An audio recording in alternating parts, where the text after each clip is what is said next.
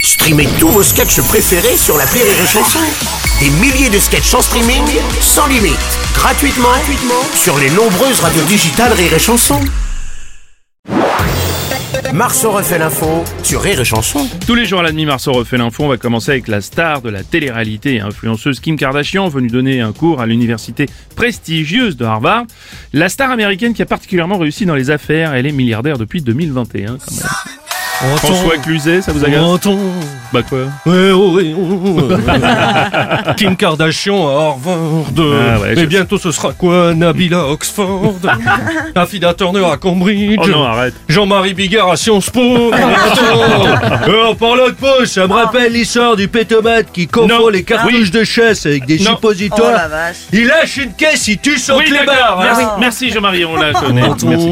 Kim Kardashian à Harvard. euh, J'ai hâte de voir PPDA au congrès de Ni pute ni soumise. Ah, Quelle époque de merde. Oui, c'est sûr. J'étais sur W9 hier, je suis pas un ponzi, Ah, Ah, J'ai pas vu. euh.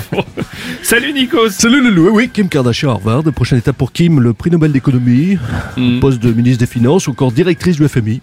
Ouais. Tout est possible, hein. C'est on vrai. espère juste qu'à l'inverse, on n'aura pas Christine Lagarde ou Elisabeth Borne en maillot string sur Instagram.